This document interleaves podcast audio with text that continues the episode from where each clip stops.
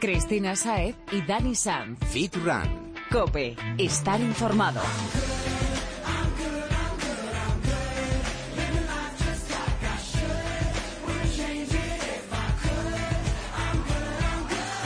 Muy buenas Fitrunner, es miércoles y vuelve tu programa sobre fitness, running y nutrición deportiva. Prepárate para escuchar los consejos que tienen para ti los mejores profesionales para conseguir mejorar cada día, que al fin y al cabo es de lo que se trata. Y a eso queremos ayudarte. Pon la oreja y síguenos en las redes sociales para seguir motivándote y aprendiendo cada día. Estamos en Twitter, arroba fitran-cope, en facebook.com barra fitrancope y también en Instagram somos arroba fitran-es. Pues amigo, amiga, ve calzándote las zapatillas porque es hora de empezar a entrenar. Y duro.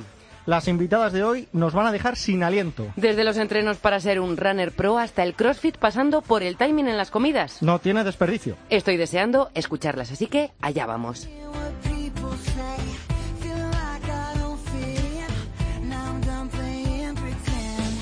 Hablábamos la semana pasada de la San Silvestre, en concreto de la Vallecana, de la que decíamos que es la más multitudinaria del año. Pues bien, en solo cuatro días se han agotado todos los dorsales, 34.000, casi nada. O sea que si no lo has hecho ya, no podrás despedir el año corriendo en la capital de España. Bueno, no exactamente.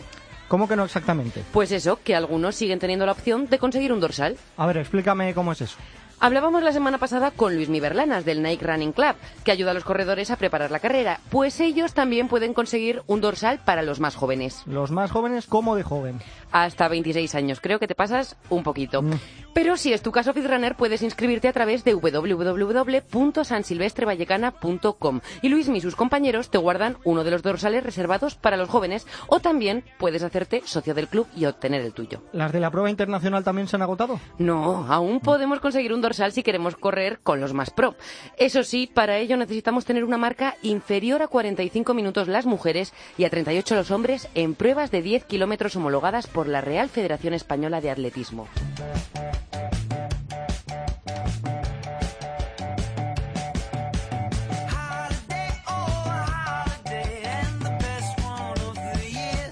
Que la fiebre del running ha llegado a España es innegable. El número de corredores crece de manera exponencial. Y a los hechos me remito. Acabamos de contar cómo, a pesar de que este año se ha ampliado el número de dorsales para la San Silvestre Vallecana, se han agotado todos. Ahora las cosas pueden hacerse bien o pueden simplemente hacerse. Todos podemos correr, pero siempre existe una forma correcta y lo más importante en la vida, siempre podemos mejorar e ir superándonos. Hay aspectos en los que podemos trabajar, más allá del hecho de correr, que nos van a ayudar a la hora de salir a hacer running, y muchos además. Y eso lo sabe muy bien Isabel del Barrio, o como puede que la conozcas, On My Training Shoes. Buenas tardes, Isabel. Hola, buenas tardes a todos. Uno de los retos que has propuesto en tu blog de, en Women's Health durante este 2015, que por cierto estamos ya terminando, ha sido el de Fit for Running. Porque como decíamos, correr no es solo eso, correr. Cuéntanos, ¿en qué consiste esto del Fit for Running?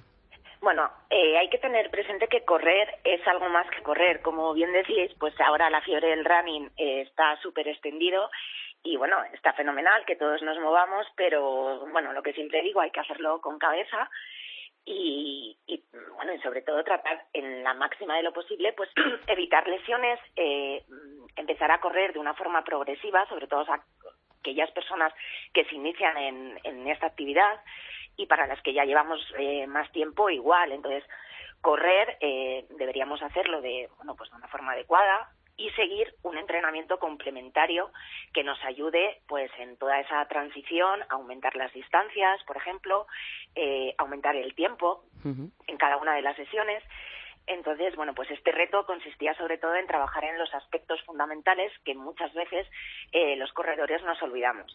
¿Y cuáles son esos aspectos, Isabel? ¿Qué es lo primero que tenemos que trabajar para convertirnos en auténticos runners? A ver, lo, lo primero de todo, bueno, ya como seres humanos, eh, es trabajar la postura. ¿vale? En cualquier actividad, no solo en correr, ¿vale? Pero teniendo una postura correcta, trabajando muy bien lo que es toda la zona del core, y bueno, pues para los oyentes, cuando hablamos de core, hablamos sobre todo de la musculatura profunda del abdomen, de los estabilizadores de la espalda, los que nos permiten mantener la columna erguida. Entonces, ese trabajo de core es fundamental. ¿Vale? Para que a la hora de correr pues tengamos una postura lo más erguida posible. ¿Y qué pasa si no tenemos esa postura tan erguida? ¿En qué nos estamos perjudicando? ¿Hay algo más allá de nuestras lesiones de las que hablabas tú al principio? A ver, por lo general, eh, los corredores populares tendemos a ir demasiado inclinados hacia adelante lo cual nos lleva a que nuestra zancada, o sea, cuando vamos hacia adelante, pues eh, claro, siempre eh, lo más importante contra lo que luchamos es la fuerza de la gravedad. Entonces, eh, la zancada, por lo general, mm, tiende a entrar de talón, ¿vale? Con lo cual, el impacto en las estructuras articulares y musculares suele ser bastante mayor. Por otro lado, pues claro, el llevar los hombros echados hacia adelante significa que bueno que nuestra espalda no está trabajando de forma adecuada. Por otro lado, desde el punto de vista cardiorrespiratorio, pues eh, si vamos eh, cerrados, como digo yo, si vamos sacando, no chepa, pero bueno, eh, insisto, con el cuerpo muy echado hacia con mala postura, que es con, mala, postura, Eso es, con mala postura, bueno, pues también estamos incapacitando a nuestro sistema cardiorrespiratorio eh, coger más oxígeno. ¿vale? Con lo cual, a la larga, al final lo que queremos es correr más tiempo, más rápido y tratando de ser lo más eficientes posibles. O sea que es importantísimo cuidar la postura tanto para las lesiones como para mejorar nuestros tiempos. De hecho, no, no hay más que ver a, a los corredores profesionales. O sea, todos corren exactamente de la misma manera y con la misma postura, independientemente de la distancia que corran, independientemente de un maratoniano o un corredor de 100 o un corredor de 5.000. Todos llevan la postura perfectamente correcta y alineada pues, con, con, el punto de, máximo apoyo. Claro, Isabel, ¿y, qué ejercicios podemos hacer o nos recomiendas para mejorar el core? Eh, todos los ejercicios de corrección postural, eh, incluso de equilibrio, ¿vale? Todos los ejercicios que impliquen un poquito de inestabilidad, porque eso nos, va a ayudar a, bueno, pues a de forma eh, casi inmediata eh, activar todo nuestro centro neurálgico, que es el core, em, trabajo de, abdominal, pueden ser los abdominales tradicionales u, otros en los que se trabaja pues de una manera... en isométrico, a lo mejor unas planchas. Sí, el trabajo isométrico antes de empezar las sesiones está muy bien, o luego ya otro tipo de ejercicios. Al final, cualquier actividad que realizamos está, el core está implicado. Entonces, todos los ejercicios que tengan transferencia a la carrera, a mí me gusta, por ejemplo, pues eh, hacer los lunge, bueno, las zancadas hacia, hacia detrás y la pierna que va hacia atrás, eh, subirla la rodilla a la altura de la cadera y mantener el equilibrio y realizarlo unas cuantas veces a cada lado, por ejemplo. Y además de la postura, ¿en, qué más tenemos que trabajar? Eh, todo el trabajo de fuerza en el gimnasio, que se nos olvida, que la gente correr cinco días a la semana, pero el trabajo de gimnasio se olvida. Bueno, digo de gimnasio o trabajo de fuerza que puedes hacer. ¿Con qué frecuencia debería ir un runner al gimnasio, bajo tu punto de vista? Pues dos, tres veces a la semana. o sea, combinarlo también un poquito con la carrera porque es importante. Totalmente si no tenemos unas estructuras musculares fuertes es más fácil que nos lesionemos porque, bueno, eh, si tenemos alguna descompensación, pues no nos va a ayudar a, buscar el equilibrio en, nuestro, en nuestras estructuras. Por otro lado, pues no vamos a tener una musculatura fuerte ni resistente, entonces a la larga eh, nos vamos a cansar más y no vamos a estar realmente preparados para el impacto y que supone el hecho de correr y la duración de las sesiones. ¿Estás hablando, Isabel, de la musculatura de las piernas o tenemos que tener todo el cuerpo en forma? Al final tenemos que trabajar todo. Yo incido mucho, en el caso de los corredores, en todo el trabajo de tren inferior, sobre todo para fortalecer el glúteo medio, que es el músculo que está más implicado en el patrón de carrera y por lo general solemos tener bastante debilidad en el glúteo medio. ¿Y algún ejercicio bueno para esto, para, para trabajar el glúteo medio? Yo, todos los ejercicios que sean unipodales, o sea, a una pierna, a ser posible descalzos, eh, sentadilla una pierna pequeñita, o sea, sin, sin una flexión. O sea, hay que eh, sufrir, aquí hay que sufrir. no, tampoco son ejercicios en los que se sufra. Un puente de glúteos, por ejemplo, es un ejercicio muy sencillo eh, que podemos hacer en casa y es estupendo para fortalecer el glúteo, los isquiotibiales, los estabilizadores de la columna. O sea, no hay por qué ir a ejercicios con muchísimo peso eh, o mucha carga y, o muy difíciles. O sea, hay ejercicios muy sencillos, simplemente, como te decía, mantener el equilibrio eh, intentar llevar o bien una, flex, eh, una pierna adelante o la pierna un poquito atrás y realizar una pequeña flexión con la pierna de apoyo, tratando de vigilar, bueno, pues que la que los puntos, que el pie, la rodilla y la cadera están alineados. Ese ejercicio es muy bueno para todo el tren inferior, para la estabilidad, para coger fuerza en los tobillos. Pues nos lo apuntamos, además, da, da resultado, que quemar quema un poquito. Bastante, quemar quema bastante. Isabel, ¿y la respiración nos puedes dar algún truco más allá de, de los que conllevan la postura?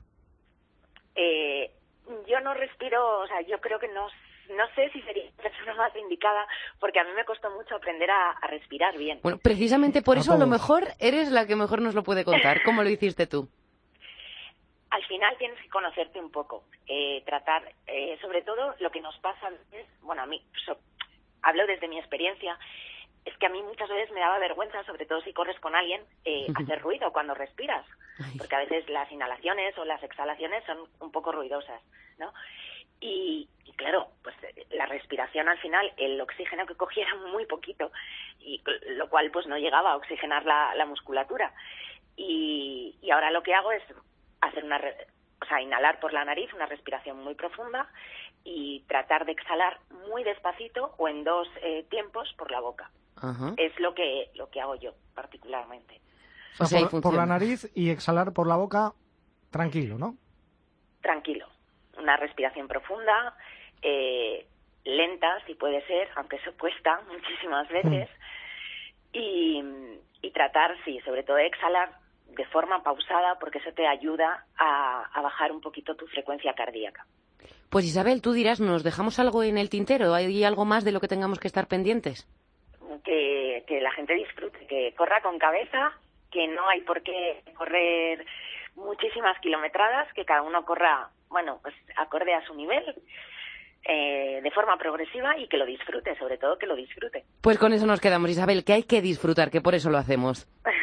Pues muchísimas gracias. Nada, Isabel del Barrio, blogger, entrenadora amante del deporte y difusora de la vida sana, muchísimas gracias por estar con nosotros. Muchas gracias. Hasta luego.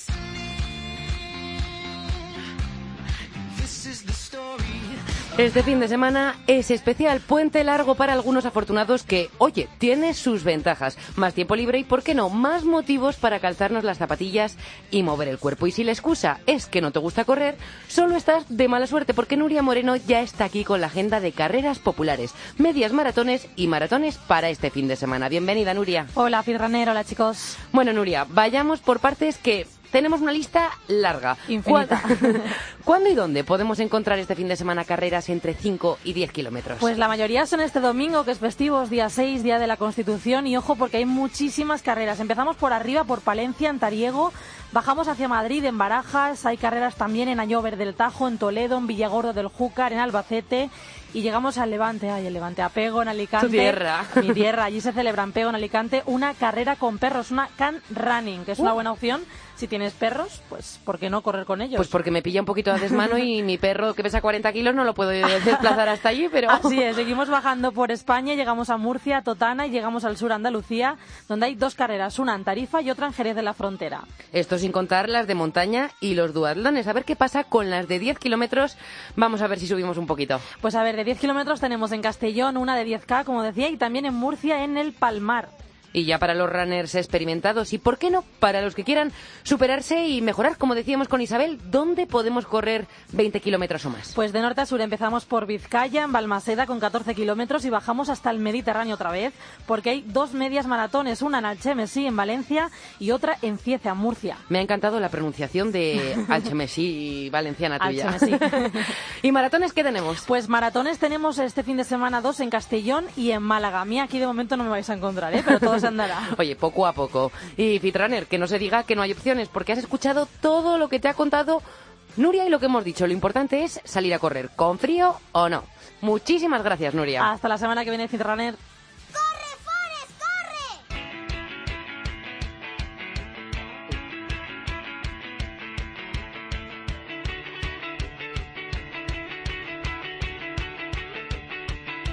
Y ya está preparado el gurú de la nutrición, Jesús Santín, que es asesor nutricional en Balance Fit Club y que nos trae cada semana unos consejos buenos, buenos para que comamos como debemos. Muy buenas tardes, Jesús. Buenas tardes, Chris. Bienvenido, Jesús. Buenas tardes.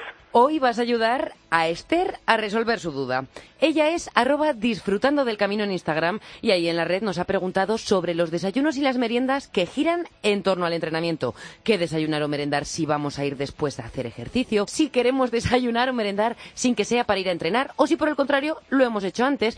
Algo que si no me equivoco se puede responder explicando qué es el timing del que tanto se habla últimamente. Así que Jesús, cuéntanos un poco, ¿qué es esto? ¿En qué consiste? Bueno, pues el timing, eh, básicamente, como su, nombre indica en inglés, es tener en cuenta las comidas que vamos a hacer en función del horario y lo que vayamos a hacer en torno a esas horas. Es decir, lo que nos comenta eh, la oyente que nos hace la pregunta, cómo acoplar las diferentes ingestas en función de lo que se vaya a hacer en esas horas. En cuanto a la pregunta que, que nos ataña, habría que tener en cuenta eh, pues que es una consulta de índole muy personal y habría que ver eh, pues los parámetros de esta persona. Habría que ver pues su peso su objetivo lo que está comiendo cómo lo reestructuraríamos. Pero de una manera genérica sí podríamos decir lo primero que en torno al entrenamiento debería de girar la máxima densidad de calorías, es decir, eh, si nosotros tenemos que repartir las calorías que comemos a lo largo del día en función de nuestro objetivo, siempre el perientrenamiento, el pre, el during y el post es el que mayor nivel de calorías debería de tener, ya que el cuerpo lo demanda y lo va a absorber mejor. Y Independientemente de que sea por la mañana o por la tarde. Efectivamente, antiguamente se pensaba que a partir de las 3 de la tarde, las 4 de la tarde, media tarde, no se deberían de ingerir carbohidratos. Eh, ahora mismo, con los conocimientos que tenemos, sabemos que depende de los momentos en los que las células musculares estén receptivas porque vayan a realizar ejercicio o porque acaben de realizarlo. Entonces se podría llegar a cenar o a merendar hidratos de carbono incluso en una dieta de definición, está claro. Jesús, eh, entonces, respondiendo a Esther, no desayunamos lo mismo si vamos a entrenar que, que si no, ¿no? Eh, nos has contado un poco que va dependiendo de las calorías. Efectivamente, partamos de la base de que Esther lo que necesita es una dieta de definición, es decir, lo que busca es eh, perder grasa y ella está entrenando en dos momentos del día. Para poner un ejemplo más práctico, en el desayuno o en la merienda. Imaginemos el desayuno y a continuación el entrenamiento y la siguiente comida fuese su postentrenamiento. En esas dos comidas eh, ingeriríamos la mayor carga de carbohidratos, siempre adaptada a su capacidad y a su necesidad de hidrato de, de carbono, y en el resto de comidas podríamos recortarlo basándonos más en proteínas, verduras, grasas, etcétera. Si lo hiciésemos por la tarde, podríamos, hacer justo lo contrario, prescindir de los hidratos en el desayuno y en la comida, incluirlos en la merienda previa y hasta en la cena o justo en el postentreno y no en la cena, es decir, siempre en torno al entrenamiento, es esa gasolina que nosotros vamos a gastar y que vamos a utilizar para reponer. Jesús, esto a mí me deja un poco descolocada porque siempre decimos que el desayuno es fundamental, tiene que ser un desayuno completo. Si nos guardamos los hidratos para la tarde, ¿qué desayunamos? Claro, el problema en completo es a lo que suele llamar la gente, es porque normalmente la gente no desayuna. Es decir, eh, no es incompleto porque no tenga carbohidratos. Podemos basarnos en una fuente de proteína de muchos orígenes. Pues, por ejemplo, un desayuno sin carbohidratos perfectamente, una definición puede ser eh, un puñado de frutos secos, una pieza de fruta, que ahí podríamos entrar en la tesitura de si es o no carbohidrato, ya que como venimos con la glucemia baja después de, de levantarnos, no habría problema y una fuente de proteína, como puede ser perfectamente una cinta de lomo a la plancha, que tanto le puede gustar a la gente, un fiambre. un Cinta de lomo a la plancha para desayunar, me ha encantado. Perfecto, es decir, encajaría de manera perfecta para personas que a lo mejor no tengan un paladar eh, tan tan fuerte a la hora de comer, podríamos utilizar como fuente de proteína pues los batidos de proteína de los que hemos hablado o un queso fresco, por ejemplo. Si nosotros entrenásemos por la tarde, ahí es, meteríamos un desayuno sin carbohidratos. Si entrenásemos por la mañana, pues podríamos quitar, por ejemplo, los frutos secos o adicionar la fuente de carbohidratos en forma de pan, cereales, etcétera, porque luego vamos a entrenar. Jesús, y puede que nuestro objetivo sea ganar masa muscular, puede que sea definir, ¿hay que seguir las mismas directrices en ambos objetivos? Siempre para una ganancia de masa muscular eh, el timing es un poco más permisivo, cumpliendo fundamentalmente una premisa de superávit calórico, es decir, ingerir más calorías, no una gran cantidad, sino un pequeño superávit, nosotros ya nos vamos a asegurar que, que estamos en un plus para poder ganar masa muscular. Pero sí sería interesante que si queremos optimizar esa ganancia de masa muscular minimizando lo que sería eh, la ganancia de grasa, utilizar el timing como herramienta, es decir, centrar también todo el consumo calórico y de hidratos, sobre todo para metabolismos lentos, que les engorda más cualquier tipo de exceso en torno al entrenamiento, vendría mucho mejor. Con lo cual, siempre es bueno tener un buen, un buen horario estructurado en función de lo que hagamos. Ahora vamos a ponernos en el caso contrario. Hemos hecho un desayuno con hidratos y completo porque hemos entrenado por la mañana. O véase una merienda, igual me da. Pero claro, esto ha sido muy temprano y queremos redesayunar o almorzar. O bien merendar otra vez, hacer una pequeña comida antes de la cena. ¿Cómo, ¿Cómo lo hacemos? ¿Cómo recuperamos eso que hemos perdido? ¿Volvemos a meter los hidratos o prescindimos de ellos? Pues depende un poquito de cómo hayamos desarrollado la repartición a lo largo del día. Por ejemplo, si entrenamos a primera hora de la mañana, nuestro desayuno puede ser con hidratos. Nuestra comida post-entreno, de la que hemos hablado muchas veces, en la que tendrían que ir azúcares simples, se puede ir la pieza de fruta, eh, hidrolizados de cereales como una crema de arroz, unido a una proteína de suero, nos serviría para recuperar el hidrato de carbono que hemos gastado durante el entrenamiento. Y la siguiente comida podría llevar también algo de hidrato. Luego podríamos ir reduciéndolo o limitándolo a cero. Si lo hacemos por la tarde, podemos hacer lo mismo, pero a la inversa. No desayunar hidrato, no comer hidrato, merendar ese hidrato, entrenar, un pequeño post-entreno y en la cena, en función de nuestro objetivo personal, pues podríamos directamente quitarlo. Habría que estudiar muchísimo el caso particular de cada persona y cómo le sientan las diferentes calorías, porque generalizando es un poco abstracto de podérselo explicar al, al oyente, pero yo creo que le queda una pequeña idea de, sobre todo, esa densidad calórica, centrarla en torno al entrenamiento. Eso te iba a decir, que lo que podemos generalizar es que el entrenamiento determina la planificación de las comidas de todo el día. Efectivamente, es ese momento mágico en el que nosotros necesitamos más energía y normalmente cuando estamos en dieta de definición es donde menos tenemos. Entonces, si hay que recortar de algún lado, mejor recortar en el resto de comidas, pero que el entrenamiento sea productivo porque no nos falten calorías. Jesús, yo he leído una cosa estos días eh, que quería, que quería que me, me aclararas porque mm, he leído que en ocasiones se pueden cenar hidratos sin que nos hagan engordar. ¿Esto, esto es así? Claro, es lo que venimos comentando a lo largo de, de todo, de todo el programa. Si tú entrenas a última hora del día, tus células musculares se activan, es decir, están receptivas a captar eh, los nutrientes que tú les vayas a mandar y fundamentalmente en un entrenamiento de musculación uno gasta lo que sería el glucógeno, el azúcar muscular. Entonces, lo primero que va a querer reponer el músculo es eso.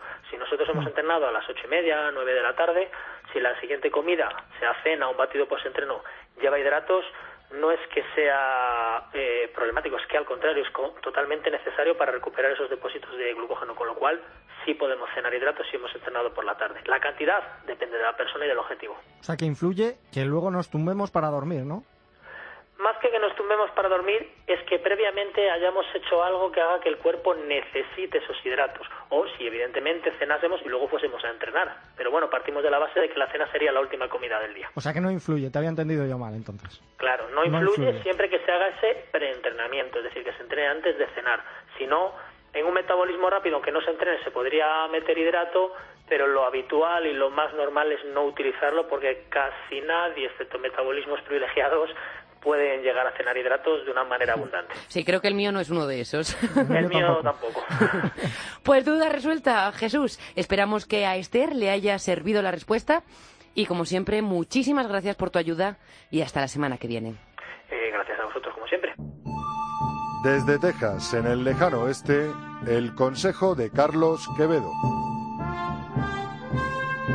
Hora de saludar a nuestro amigo, el entrenador personal, Carlos Quevedo. Muy buenas tardes, Carlos. Muy buenas mañanas para mí, Fernando.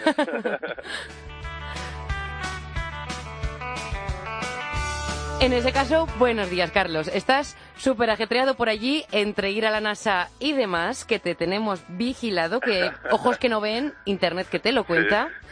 Pero, pero sigue sacando un ratito para nosotros, así que te lo agradecemos muchísimo. Esta Nada, un semana, placer, como siempre. esta semana, ¿qué tienes pensado? ¿Qué nos vas a contar?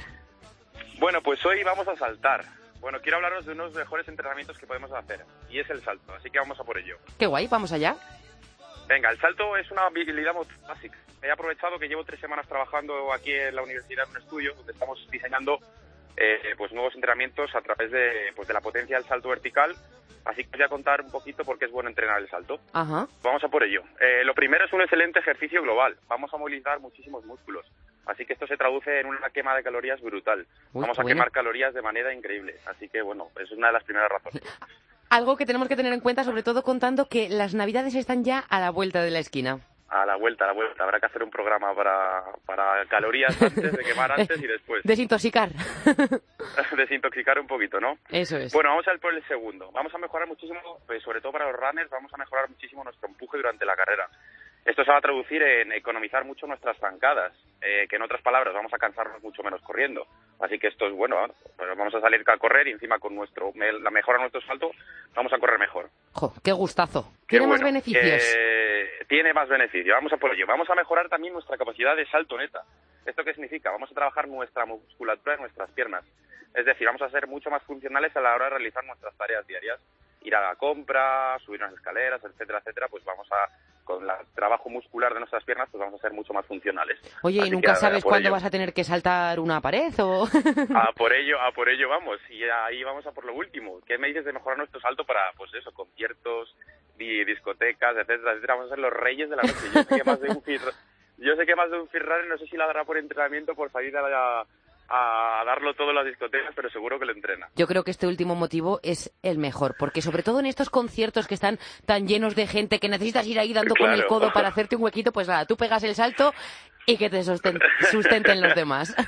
Para empezar a entrenarlo os aconsejo hacer saltos verticales, es decir, con flexión de cadera y flexión de rodillas, los típicos. O Eh, sea, vamos nos agachamos hacia el suelo y saltamos para arriba. Como si fuera... Eh, luego, Ay, perdona, Carlos, se, se nos está cortando. Es que de verdad, no, ¿te tenemos tan lejos? ¿Me oyes? ¿Me oís? ¿Me oís mejor ahora? Ahora, perfecto. Ahora, venga, vamos a por lo último. Acabamos con un salto explosivo, ¿vale? Y lo vamos a, lo vamos a incorporar en nuestras sesiones de fuerza. ¿Y, y en ¿Me qué oís? consiste, en qué consiste ese salto explosivo? Vale, pues es como un movimiento sentadilla, ¿vale? El mismo movimiento que hacemos de sentadilla, Ajá. es decir, de, de flexión de caderas y flexión de rodillas. Y eh, cuando subimos, pues en lugar de quedarnos quietos, pues vamos a hacer un salto explosivo con toda nuestra fuerza hacia arriba. Salto vertical. Uh, o sea, que saltamos para arriba y caemos en posición de sentadilla apoyando todo el peso sobre nuestros talones. Eh, sobre nuestros talones, y sobre todo, muy importante, flexionar nuestras rodillas cuando aterricemos, ¿vale? Para que no sufran nuestras rótulas y que no nos carguemos los ligamentos de la rodilla, que tan importantes son. Pues sí, solo de escucharte me está quemando ya todo. Lo vamos a combinar sobre todo con rutinas de fuerza, viene muy bien. Eh, tres series de unos 10 saltos, es aconsejable después de trabajar sentadilla, después de haber bien calentado bien nuestra musculatura, sobre todo extensora de rodilla, todos nuestros cuádriceps y extensora de, de, de caderas, todo lo que es glúteo, etcétera, y, y moral. Pero, Carlos. Carlos, te Bien, perdemos. hola. No te, no te, está- te estamos entendiendo la mitad, Un poquito, la, la mitad, joder, pues qué pena. la mitad. Así que a ver si me ha quedado claro. Salto vertical, además salto explosivo a poder ser en series de 10 repeticiones y después del entrenamiento de fuerza. Eh, exactamente, eso es. Bien, lo he cogido. Pues Carlos Quevedo, nos quedamos con tu consejo y la semana que viene más, a ver si podemos entendernos un poquito mejor. Venga, vamos a por ello. Bueno, un abrazo. Un abrazo, campeones. Chao.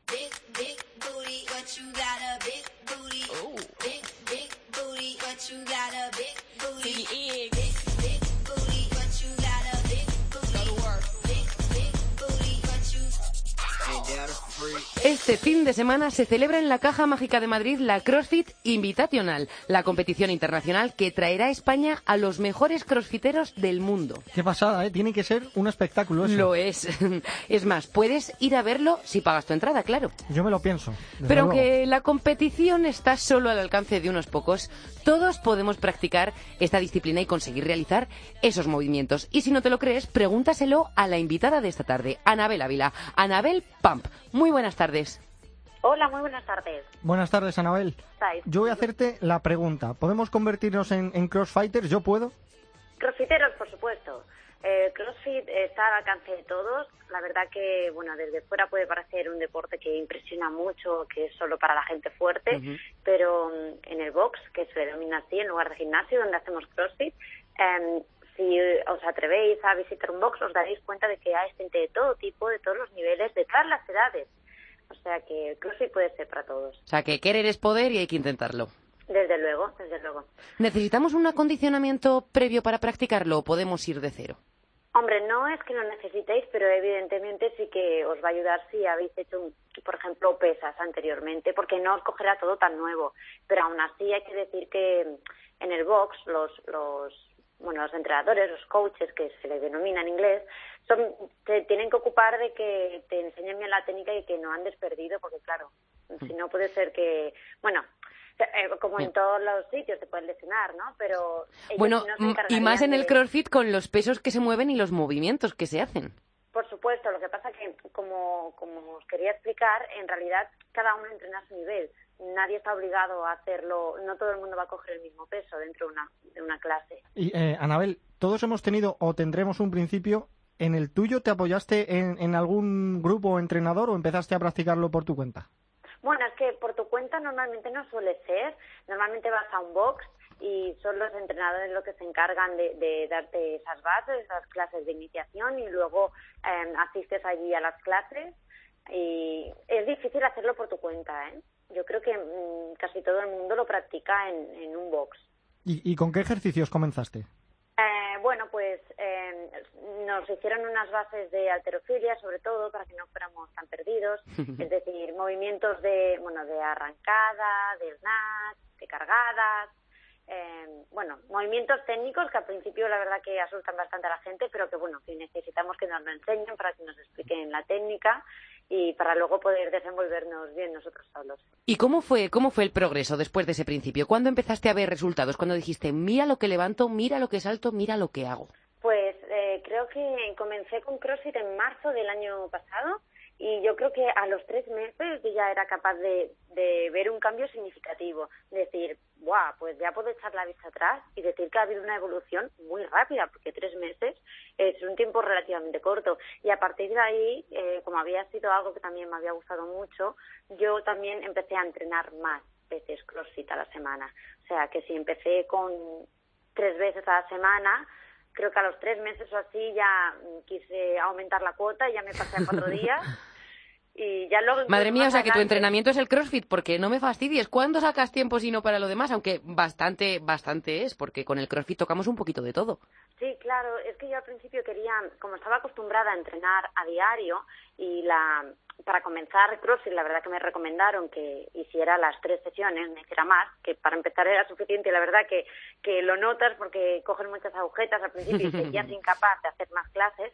Con el tiempo cuando te vas acostumbrando, eh, si, bueno, te apetece hacer más y por eso aumentan las sesiones. Y yo al principio pretendí eh, combinar el CrossFit con el gimnasio. No digo que no se pueda, pero mm, me faltaba motivación para seguir haciendo mis sesiones normales. Un poquito de- más de caña, es más cañero, sí, ¿no? Sí, sí, me faltaba ese punto extra que te dan allí haciendo, bueno, con los compañeros, haciendo CrossFit, en comparación con, bueno, pues con seguir tu tabla de pesos de- del gimnasio. Entonces fui abandonando cada vez más el gimnasio y fui aumentando las sesiones de, de CrossFit.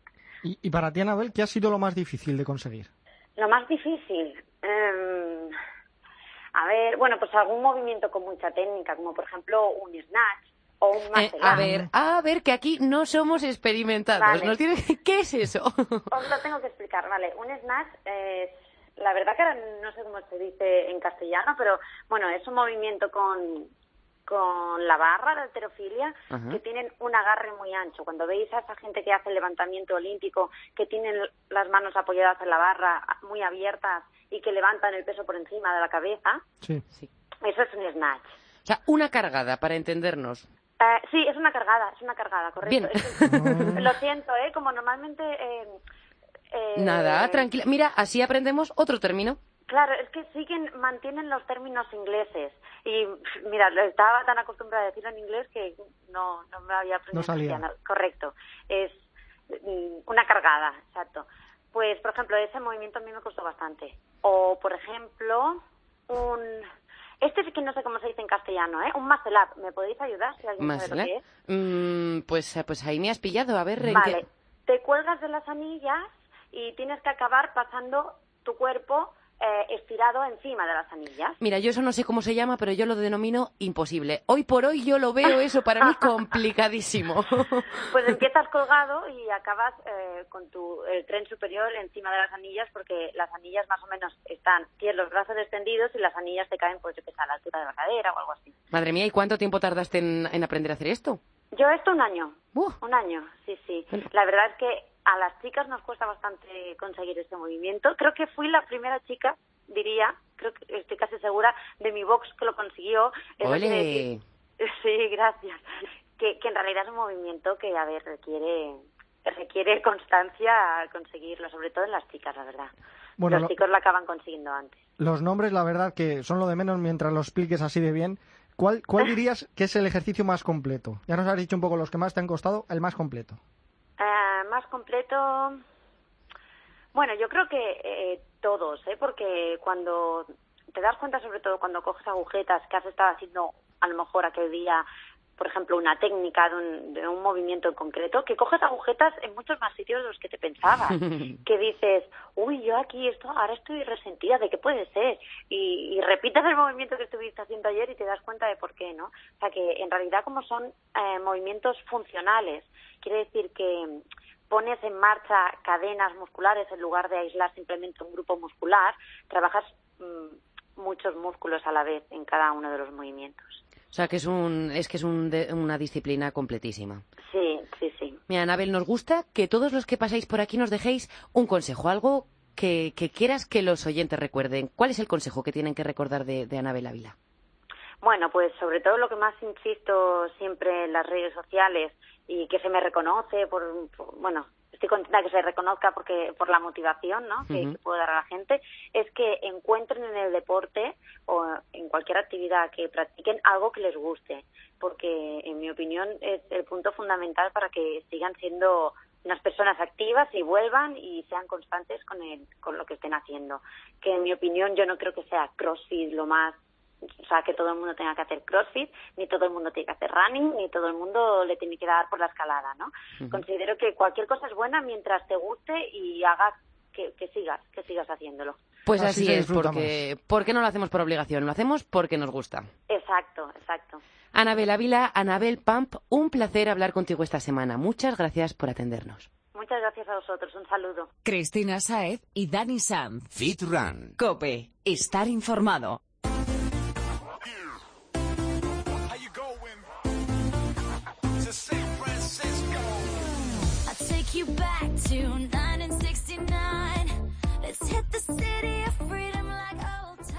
Ha llegado el momento, te toca ponerte las mallas Fitrunner porque vas a empezar a entrenar, pero bien, haciendo las cosas como se hacen, que la técnica importa.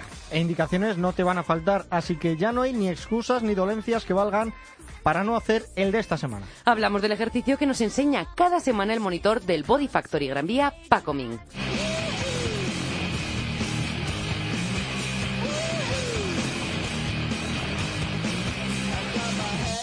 Paco también quiere que te pongas en forma y así es que nos ha dejado un vídeo que, por cierto, ya puedes consultar tanto en la página web del programa dentro de cope.es como en las redes sociales. En él nos explica cómo tenemos que hacer un ejercicio con pesas rusas. Y hacerlo bien, que como decías Chris, la técnica es muy importante, así que atento a sus indicaciones Fitrunner, que con todo lo que nos ha enseñado hasta ahora ya puedes ir de pro en el gimnasio. Y tanto, tenemos vídeos para entrenar todo el cuerpo. Así que no te lo pierdas y consulta la web o búscanos en facebook.com barra fitrancope, en Twitter como arroba fitran-cope o en Instagram allí somos fitran-es. Paco y la buena praxis te esperan.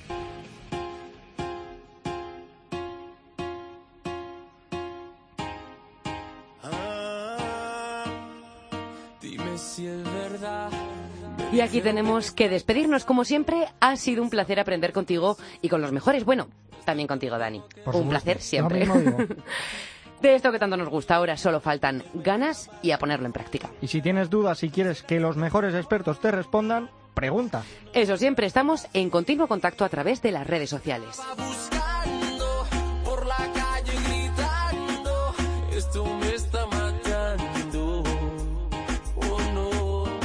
Por cierto, Dani, ¿sabes que la canción que está sonando ha sido la más escuchada de 2015 en España? ¿Está? ¿En serio? Así te lo digo. Y el álbum más escuchado, no sé ni si querrás saberlo, según Spotify, es de Don Omar. No sé qué está pasando con el gusto musical de la gente, ¿eh? Y que lo digas, vaya tela. Pero aprovecho para recordar que puedes escuchar los temas que suenan en el programa en Spotify. Y no, no son de Don Omar. Así que Pedro, ponnos algo un poquito más cañero.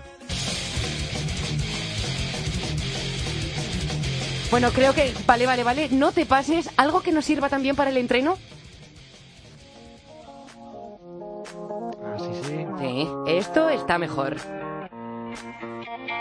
Ahora sí, podemos irnos tranquilos. En la técnica ha estado Pedro Díaz Aguado. Fitrunner, muchas gracias por estar ahí al otro lado.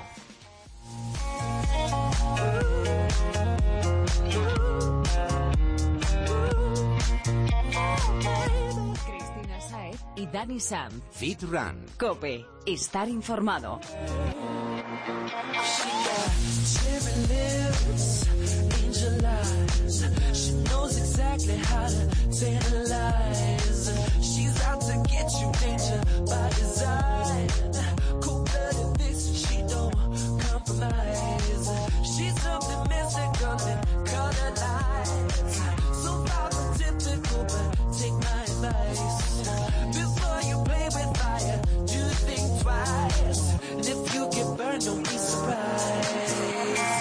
Lifted, drifting higher than the ceiling. Eh, Ooh, baby, it's the ultimate